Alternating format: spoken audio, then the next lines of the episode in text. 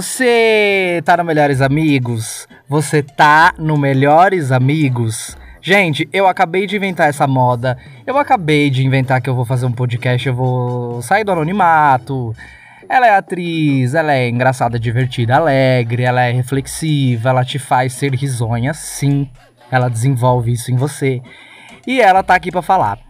E eu tava pensando, como é que começa um podcast? Eu tava pensando, né? Ouvi vários e tal. Fala o quê no primeiro, assim? Oi, gente, conta minha história de vida. Menor condição essa hora, ninguém quer chorar. Chorar tá fácil demais. Vamos dar risada aqui, né? Como diria Paulo Gustavo, rir é um ato de resistência. Então vamos ficar todas resistidas? Sim. E eu tava pensando, começa como? É Ana Maria Braga, nove da manhã, soltando conceitos. Você acabou de acordar, não ligou nem três neurônios um com o outro e ela já soltou um, um Isaac Newton para você e você não entendeu nada. Eu peguei uma frase muito legal, leva pra vida, que é da Julia Cameron. Ela escreveu o livro O Caminho do Artista. Gente, lê, não tô querendo é, emplacar relevância cultural, não, tá? É que é legal mesmo. E tem um podcast, então, enfim. Aquela começa o próprio podcast falando do outro podcast da, da outra, mas a frase é assim: salte e a rede aparecerá. Ah, gente, para de coisa, entendeu? Faz, amor. Você coloca sua cara no, no sol e vai lá e faz, entendeu? Quem te julgar tem duas opções: ou fazer o melhor, e aí, se a pessoa faz melhor, ela não vai nem perder tempo te julgando. Aí ela já, já, prosperou. Ou ela cala a boca. É a filosofia que eu queria lançar aqui hoje no meu programa. para você, minha amiga, minha amiga telespectadora, meu amigo pai e que tá me ouvindo aí hoje. Que, aliás, nem é telespectadora, eu nem sei como é que chama. É. ouvintes. Se alguém me perguntar assim, ai, por que, que você fez um podcast? Explica pra gente qual que é o tema, o que, que vai rolar, o que, que vai ter. Amor, palhaçada, baixaria. Vai ter isso, entendeu? Vamos contar histórias, vamos rir da gente mesmo. A minha ideia era assim, no meio de uma pandemia, sabe? Um monte de notícia ruim. Mas, sabe, 15 minutinhos, 20, 10 minutinhos que você tira ali, dá umas risadas, sabe? Pensa nas merdas que você já fez na sua vida, se identifica e fala, ih, galera, não vou me cobrar, a menor condição ficar se cobrando, se exigindo coisa essa hora hoje, no meio de 2021, pelo amor de Deus, pandemia, o, o, o, o governo matando a população. Gente, vamos rir, né? E eu já queria começar o programa não é programa, amor. Vamos, né, se situar também, dar uma baixada na bola e vamos começar com humildade. É um, um podcast apenas. Apenas não. Ei, levante essa cabeça. É importante. Gente, eu queria começar esse episódio com destaques de notícias da semana. Vamos fazer isso aqui hoje, destaques? Eu queria trazer destaques para vocês. Vai ser um quadro, tá? Semanal, com notícias da semana, notícias destaques, que eu acho interessante que as pessoas saibam e que eu queria falar pra gente se situar. Vamos nesta?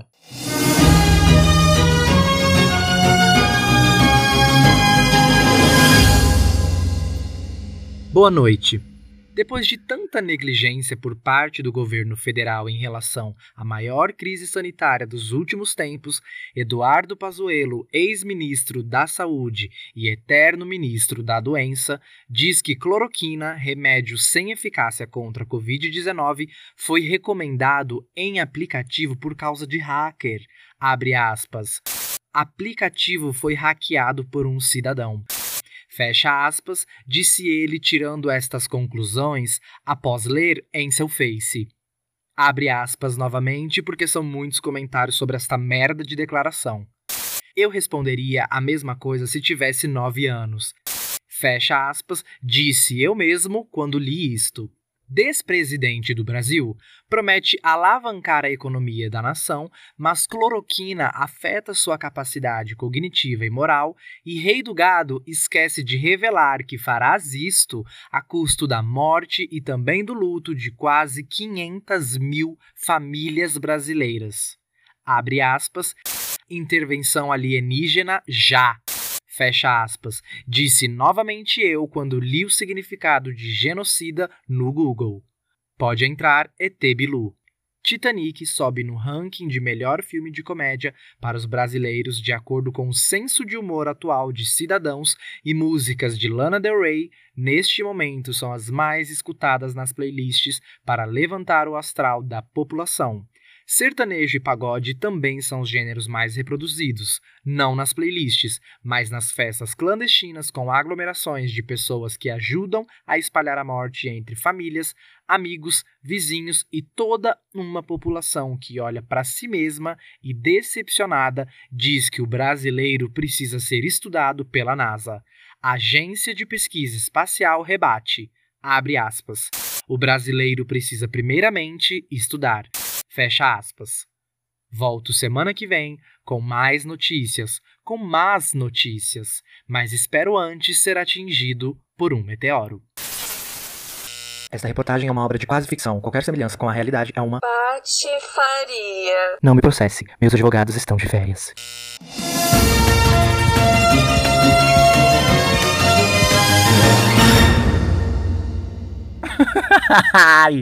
ela é toda inventiva, ela é toda criativa, ela é toda.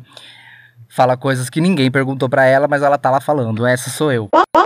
Eu queria falar uma coisa para vocês. Eu tava pensando num tema.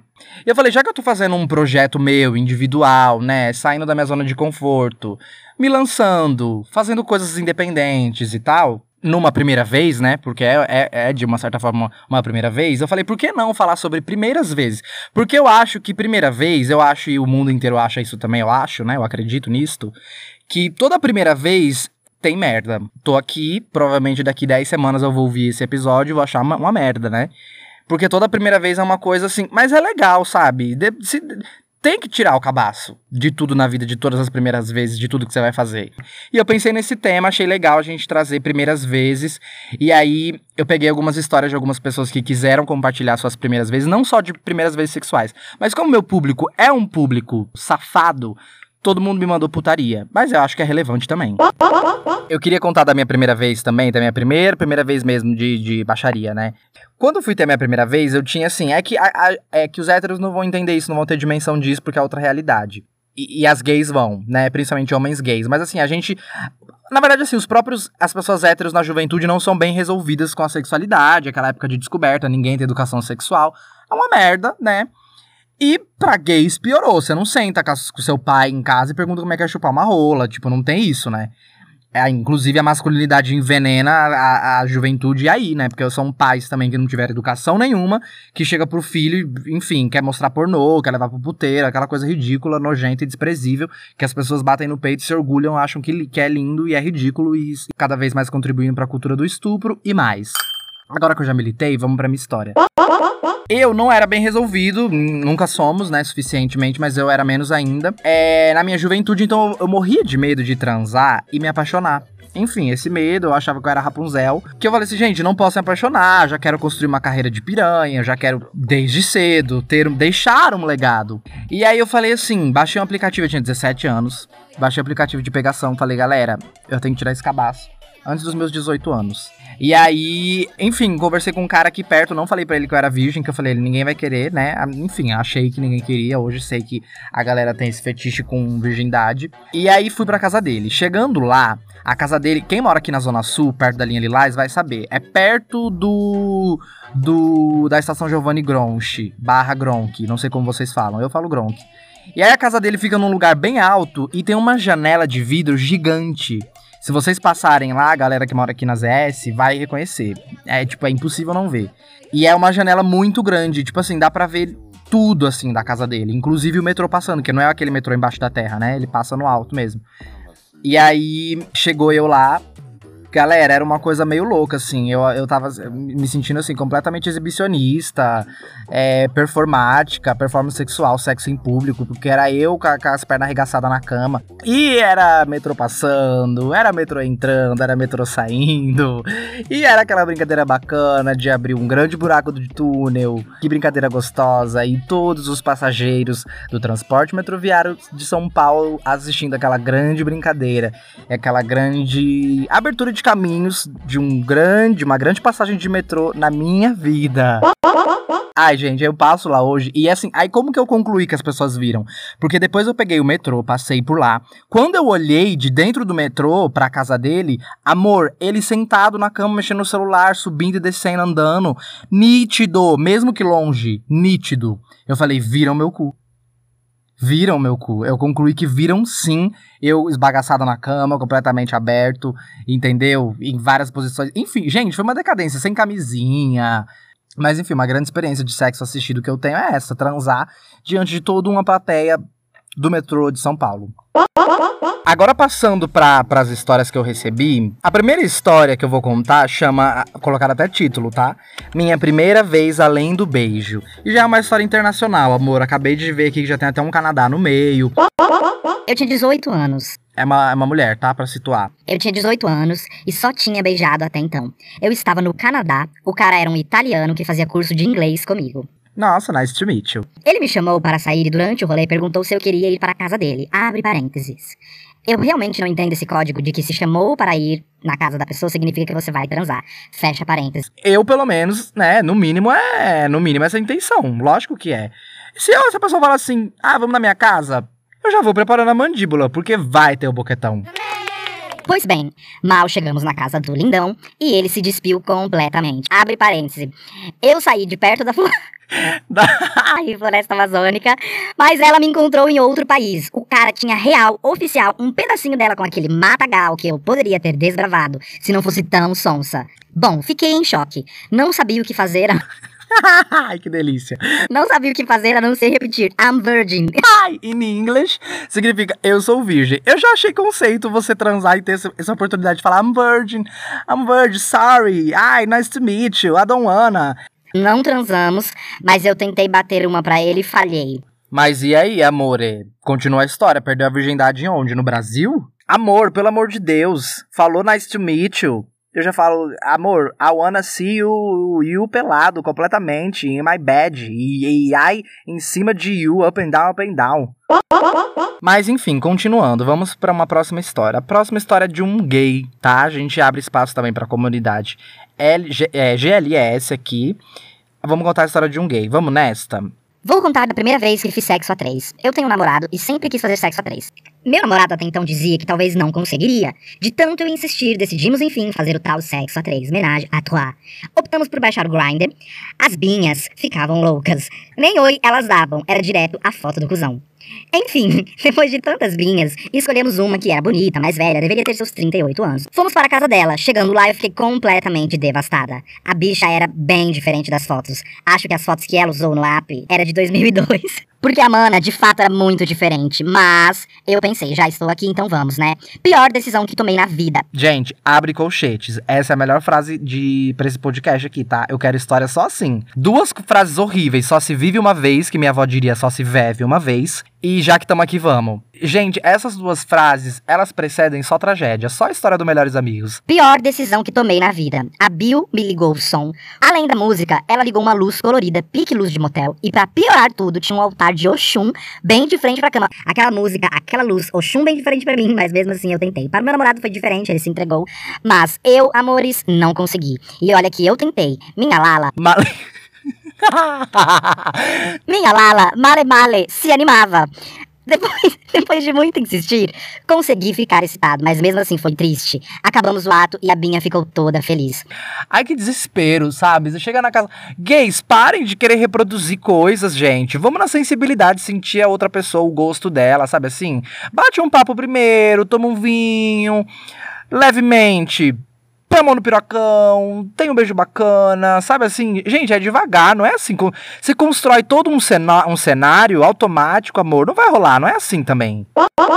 Agora a gente tem uma história de primeira vez também, que eu achei assim, viajada essa história aqui que eu catei. Primeira vez que viajei com um ex para Arraial do Cabo.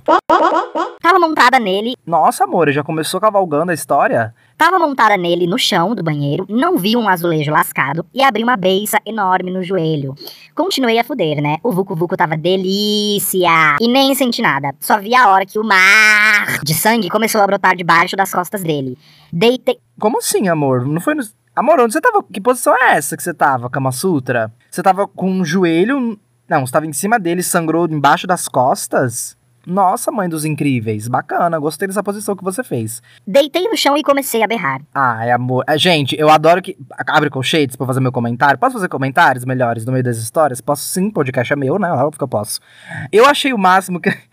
Deitei no chão e comecei a chorar. tava transando, só depois que viu o sangue, eu, eu adoro esse conceito. Que a pessoa, amor, passou uma serra elétrica no seu braço, arrancou seu braço, é capaz de você folhear um livro, fazer uma datilografia, fazer uma psicografia, tocar violão, nem perceber que arrancaram seu braço com a serra elétrica. Se você vê o sangue, aí o negócio toma outra proporção. Eu adoro esse conceito humano. Ele enrolou uma toalha na minha perna, meti uma camisola sem calcinha mesmo e saímos desesperados até um hospital. Resumindo, acho que levei uns 10 pontos ou mais. O pior foi contar o ocorrido. Inventei uma desculpa esfarrapada que bati o joelho no box. A santa. E mandou vários emojis de diabo. Amor, amei essa história de beiça. Gosto, gosto do conceito de beiças, aqui do Melhores Amigos. Você que tem beiça, te adoro.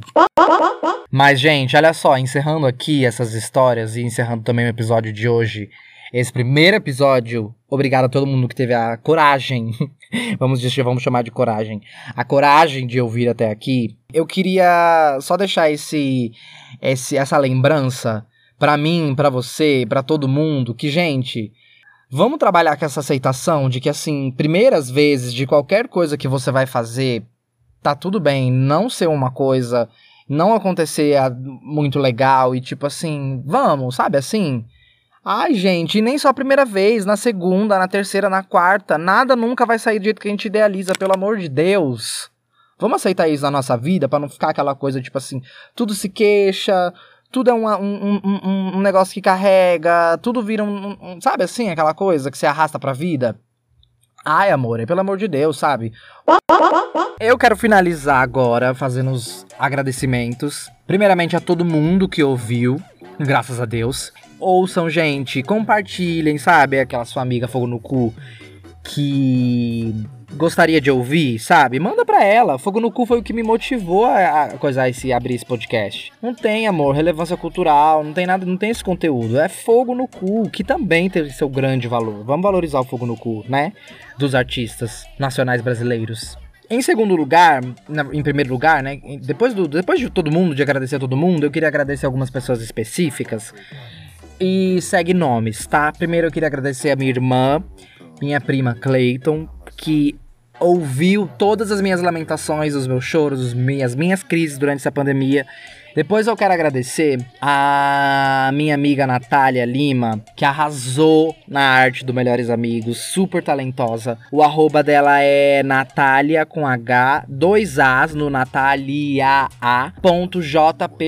Depois eu quero agradecer a minha amiga Camila Mendonça, que me ajudou, me presenteou com um gravador, com a porra toda pra eu gravar. Quero agradecer também minha amiga Tawane Ren, que me ajudou com as trilhas, me ajudou com toda essa, essa papagaiada dos áudios. Arrasou, minha amiga, obrigado também por tudo.